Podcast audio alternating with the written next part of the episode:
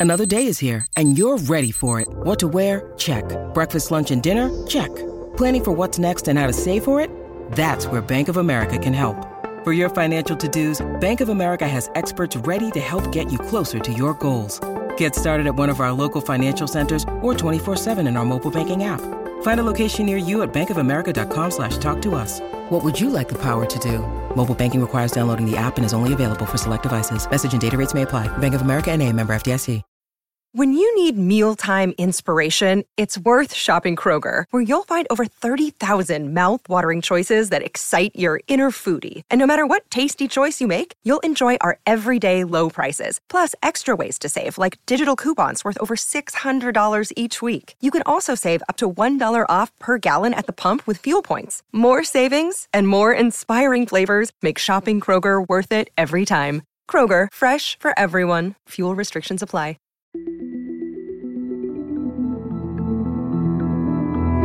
Herzlich willkommen bei Das liebe Geld, der Podcast über Geldanlage und Vermögensaufbau.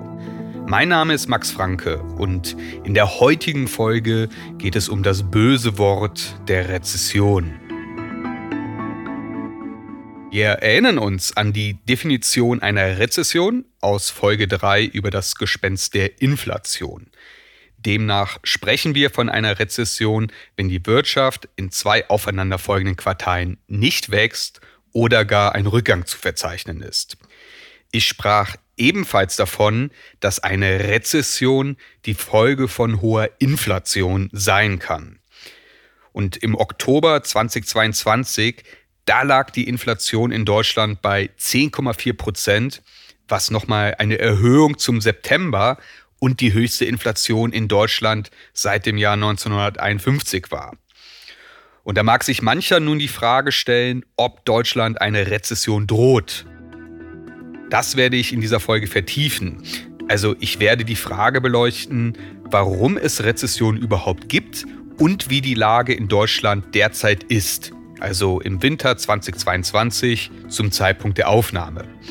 Und ich werde darüber sprechen, was eine Rezession für dich als Verbraucher, als Anleger bedeutet und was du tun kannst. Bei einer Rezession, da schrumpft die Wirtschaft. Wie aber entsteht eine Rezession? Nun, wie bereits in Folge 2 dieses Podcasts erläutert, entwickelt sich die Wirtschaft in Zyklen. Im Aufschwung wächst die Wirtschaft, Unternehmen erhalten mehr Aufträge, sie erzielen mehr Einnahmen. Davon profitieren auch wir. Als Arbeitnehmer durch steigende Löhne und als Anleger durch steigende Aktienkurse. Da freuen wir uns. Es ist aber ebenso normal, dass die Wirtschaft mal zurückgeht. Das war zum Beispiel Anfang der 90er Jahre so, als der zumindest in Westdeutschland erlebte Boom der deutschen Einheit zu Ende ging. Oder auch nach den Anschlägen vom 11. September 2001. Da gab es einen internationalen Einbruch der Konjunktur, den die stark exportlastige deutsche Wirtschaft besonders schmerzhaft spürte.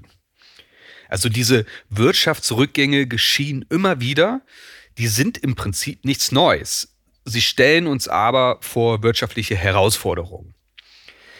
Eine Rezession kündigt sich oft an, indem die Nachfrage nach Gütern und Dienstleistungen zurückgeht.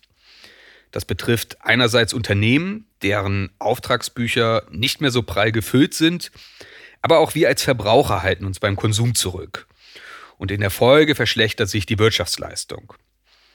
Die Gründe für eine Rezession, die können vielfältig sein.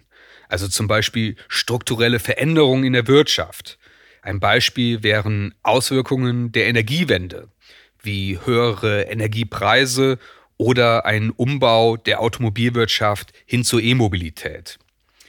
Es kann aber auch externe Schocks geben, Pandemien, Naturkatastrophen oder auch politische Konflikte und Kriege. Unternehmen haben dann möglicherweise nicht die Mittel, um Investitionen anzuschieben. Vielleicht weil die Nachfrage zurückgeht oder weil ihre Produktionskosten steigen. Und dann sehen sie sich vielleicht gezwungen, Mitarbeiter in Kurzarbeit zu schicken oder ganz zu entlassen. Vielleicht gibt es zusätzlich noch eine hohe Inflation, was die Situation für die Menschen bei stagnierenden Löhnen zusätzlich erschwert. Selbstständige und kleine Unternehmer, die können in dieser Situation dann besonders gekniffen sein, weil sie weniger gut abgesichert sind. Und das kann dann ein Teufelskreis sein. Der Arbeitsmarkt gerät unter Druck, private Haushalte verlieren an Einkommen, entsprechend halten sie sich beim Konsum zurück, was sich wiederum negativ auf die Konjunktur auswirkt. Wenn es dann zusätzlich eine hohe Inflation gibt, dann könnte man vielleicht denken, dass Verbraucher ihr Geld ausgeben, bevor es weniger wert ist. Doch wahrscheinlich werden sie ihre Ausgaben eher drosseln, zum Beispiel aus Angst, gestiegene Energiekosten nicht mehr stemmen zu können. Also sie sparen, wo sie können. Wie ist die Situation nun derzeit in Deutschland, also zum Zeitpunkt der Aufnahme im Winter 2022? Das Jahr 2022 war bzw. ist geprägt von großer Unsicherheit. Krieg in der Ukraine, Energieunsicherheit und hohe Energiepreise. Und die Corona-Pandemie wird uns womöglich auch noch einen weiteren Winter beschäftigen. Und diese Unsicherheit, diese Verwerfungen nahmen im Herbst 2022 immer mehr Ökonomen zum Anlass, ihre Wirtschaftsprognosen nach unten zu schrauben. Und es wurden immer mehr Stimmen laut, die fragten, ob Deutschland eine Rezession droht oder ob wir uns vielleicht sogar inmitten einer Rezession befinden. Im September 2022, da erschien das Herbstgutachten der führenden deutschen Wirtschaftsinstitute.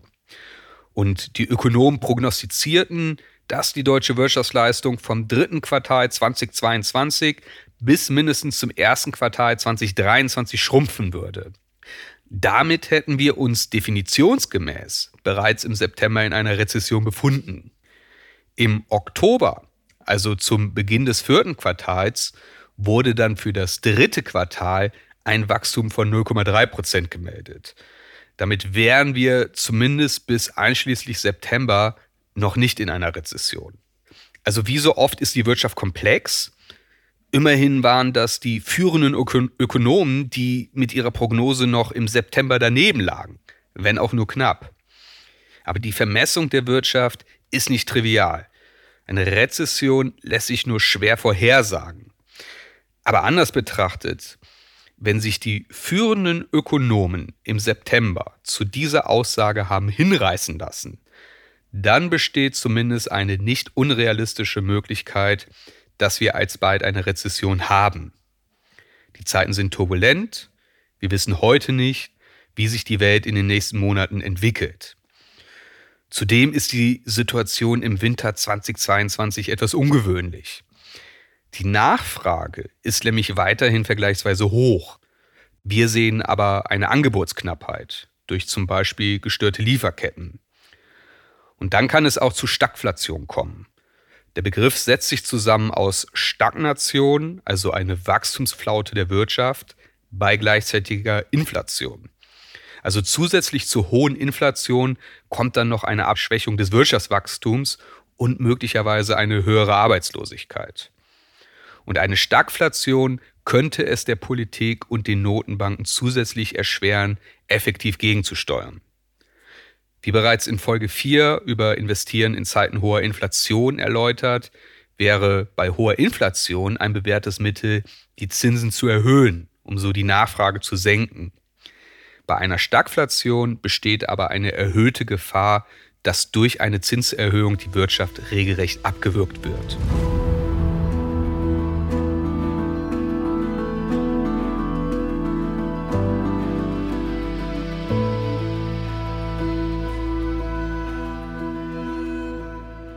Was sind die Auswirkungen einer Rezession, denen du als Verbraucher begegnen musst? Eine Rezession, die kann geringer oder stärker ausfallen und entsprechend unterschiedlich können die Auswirkungen sein. Es gibt Berufsgruppen, die im Fall der Fälle eher weniger von einem Verlust des Arbeitsplatzes bedroht sind.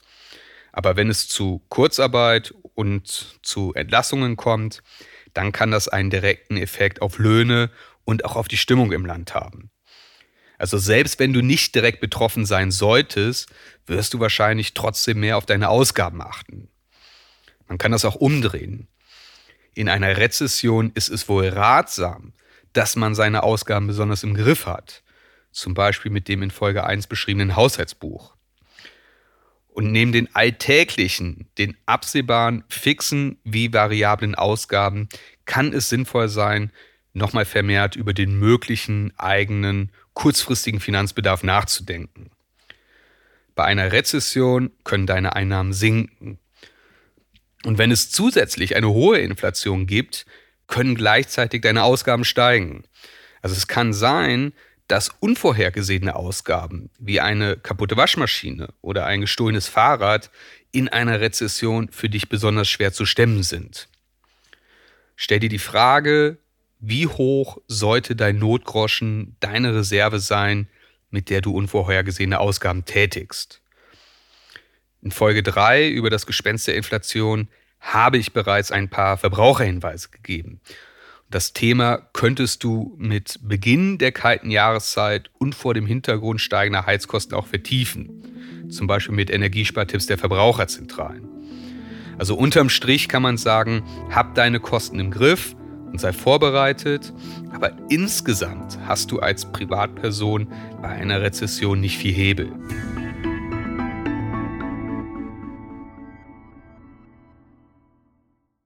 Nach der reinen Lehre würde der Staat in einer Rezession versuchen, die Wirtschaft und die Bürger zu entlasten. Also zum Beispiel, indem er Steuern senkt oder indem er versucht, den Arbeitsmarkt anzukurbeln. Aber wir sehen aktuell auch, dass der Staat enorme Schulden aufnimmt für Dinge wie den Umbau bzw. die Absicherung der Energieversorgung für den Winter, Entlastungspakete für Bürger, Erhöhung der Verteidigungsausgaben und, und, und. Und das alles will natürlich auch finanziert werden. Und da ist es dann durchaus möglich, dass du dafür an anderer Stelle belastet wirst. Und dann diskutiert das Land über Steuererhöhungen. Dann kursieren vielleicht blumige Namen wie Energiesoli, was letztlich nichts anderes ist als eine Steuererhöhung. Oder es heißt, dass man jetzt eine Steuererhöhung für Besserverdienende benötigt. Ein Kraftakt der Solidarität, die starken Schultern müssen jetzt mehr tragen. Nur wenn man bedenkt, mit welchem Nettogehalt man steuerlich betrachtet in Deutschland bereits als Besserverdienend gilt, ist es nicht unwahrscheinlich, dass solche Belastungen breite Teile der Bevölkerung treffen und zuvor auf den Weg gebrachte Entlastungspakete unterm Strich etwas verpuffen. Zudem zahlen wir durch die hohe Inflation und entsprechend höhere Verbraucherpreise schon jetzt deutlich höhere Mehrwertsteuern. Also streng genommen ist die Steuererhöhung in absoluten Zahlen bereits da. Wie wirkt sich eine Rezession auf die Börse aus? Und was bedeutet das für dich als Anlegerin, als Anleger? Also wie auch die Bürger sind Unternehmen und somit die Börse als Marktplatz für Unternehmen von einem Rückgang der Konjunktur betroffen. Auch hier kann es ein ungutes Zusammenspiel mit der Inflation geben. Durch eine hohe Inflation sinkt die Kaufkraft die Konsumbereitschaft sinkt, es werden weniger Waren gekauft. Gleichzeitig steigen die Produktionskosten und die Produktionsfähigkeit der Industrie sinkt. Also in einer Rezession müssen Unternehmen diese Belastungen managen und sie machen potenziell weniger Gewinn. Das kann dann die Börsenkurse drücken. Nun gibt es Unternehmen bzw. Aktien, die sich erfahrungsgemäß in einer Rezession besser schlagen. Das können zum Beispiel defensive Branchen sein, wie Energieversorger oder Pharmaunternehmen oder auch Unternehmen, die Dinge des täglichen Bedarfs herstellen. Und die Überlegung dabei ist, wenn die wirtschaftliche Lage schwierig ist, dann werden möglicherweise Investitionen in zum Beispiel Immobilien oder in ein neues Auto zurückgehen, was dann Automobilhersteller oder auch Banken, die Immobilien finanzieren, belasten könnte. Umgekehrt werden wir wohl den Kauf von Klopapier oder Seife nicht über Nacht einstellen. Man könnte ebenfalls der Meinung sein, dass Energieaktien attraktiv sind, wenn die Energiekosten durch die Decke gehen. Aber wie so oft in diesem Podcast, solche Entscheidungen, also für oder gegen das Invest in bestimmte Einzelaktien, solche Entscheidungen verlangen mehr als nur eine oberflächliche Einschätzung. Da musst du dann tief reingehen und das Unternehmen in seiner individuellen Situation wirklich gut verstehen, was einerseits aufwendig ist und dir als Laie auch schwerfallen könnte. Wenn es zu einer stärkeren Rezession kommt, dann können die Aktienkurse ordentlich unter die Räder geraten. Dann wirst du ob der Turbulenzen vielleicht nervös, denkst möglicherweise gar an einen Ausverkauf deines Depots. Falls dem so ist, solltest du Folge 2, wenn die Börsen beben, nochmal hören. Die Wirtschaft entwickelt sich in Zyklen, dazu gehört auch eine Rezession, die sollte dich nicht um den Schlaf bringen. Oder wie der Börsenaltmeister André Costolani etwas augenzwinkernd sagte, kaufen Sie Aktien, nehmen Sie Schlaftabletten und schauen Sie die Papiere nicht mehr an. Nach vielen Jahren werden Sie sehen, Sie sind reich.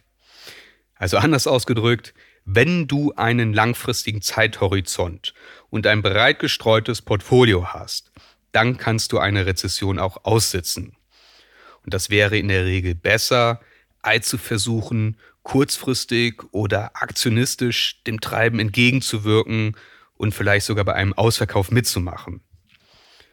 Vielleicht bringt dich die Rezession auch gar nicht aus der Ruhe, sondern du bist optimistisch, angriffslustig. Vielleicht denkst du dir in Anlehnung an Winston Churchill, großartig, never waste a good crisis, da locken jetzt Einstiegspreise. Und ja, das ist durchaus möglich, da bin ich aber wieder bei dem zuvor genannten Punkt das braucht dann eine mehr als nur oberflächliche Analyse. Da musst du dich tiefer mit dem Unternehmen und der individuellen Situation befassen, um das wirklich einschätzen zu können.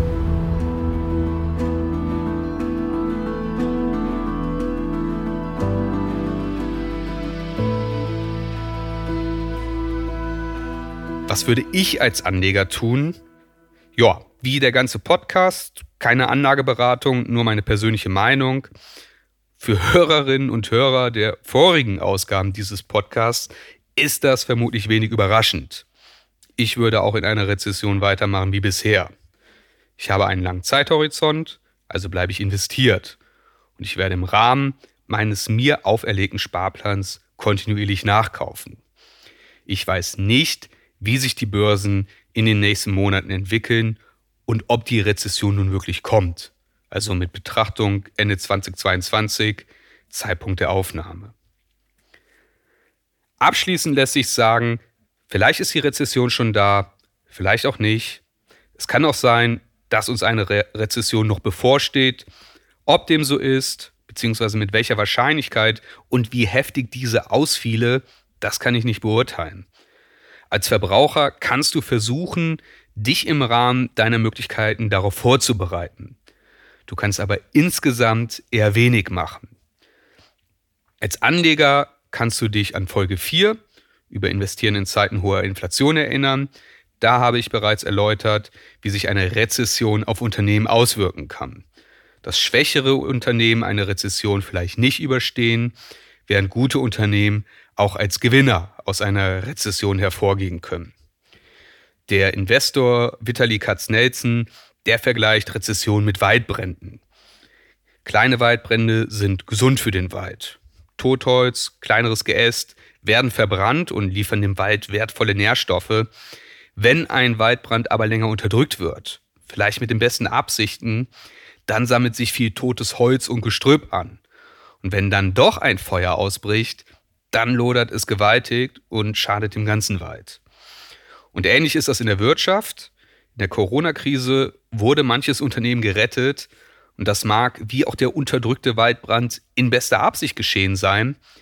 Aber vielleicht hatte manches dieser Unternehmen grundsätzliche Probleme, die überhaupt nichts mit der Pandemie zu tun hatten. Und dann haben wir Steuermittel unnütz aufgewendet, die an anderer Stelle fehlen. Vielleicht haben wir auch eigentlich gesunden Unternehmen geschadet. In einer kommenden Rezession könnte manches Unternehmen getroffen werden. Vielleicht ist es besser, es dann auch geschehen zu lassen, statt mit viel Steuergeld zu intervenieren und die Probleme nur aufzuschieben. Weil Staatshilfen sind in solchen Zeiten eine zweischneidige Sache. Die können einerseits sinnvoll sein, um ein Unternehmen kurzfristig zu stützen, zum Beispiel ein Darlehen, das einer eigentlich gesunden Firma gewährt wird. Sie können aber auch ein Fass ohne Boden sein wenn ein Unternehmen grundsätzliche Probleme hat. Du weißt nicht, was die Zukunft bringt, aber in der Vergangenheit war jede Krise auch mal zu Ende und der Markt ist zu neuen Höhen geklettert. Also sei geduldig und versuche eine gewisse Gelassenheit zu entwickeln. Die Welt mag verrückt spielen, der Markt sich irrational entwickeln. Das kannst du nicht beeinflussen. Das Einzige, was du kontrollieren kannst, ist deine Strategie und dein Verhalten. Als Anleger mit einem langfristigen Zeithorizont und einem breit gestreuten Portfolio kannst du meiner Meinung nach ganz entspannt auf eine mögliche Rezession blicken. Das war eine weitere Folge von Das liebe Geld. Ich würde mich freuen, wenn du diesen Podcast auf der Podcast-Plattform deines Vertrauens abonnierst und bewertest. Melde dich gerne mit Feedback per Mail an geldpodcast.gmail.com. Folge diesem Podcast auf Instagram oder abonniere das Transkripts des Podcasts als Newsletter. Alle Links findest du in den Show Notes. Bis zum nächsten Mal.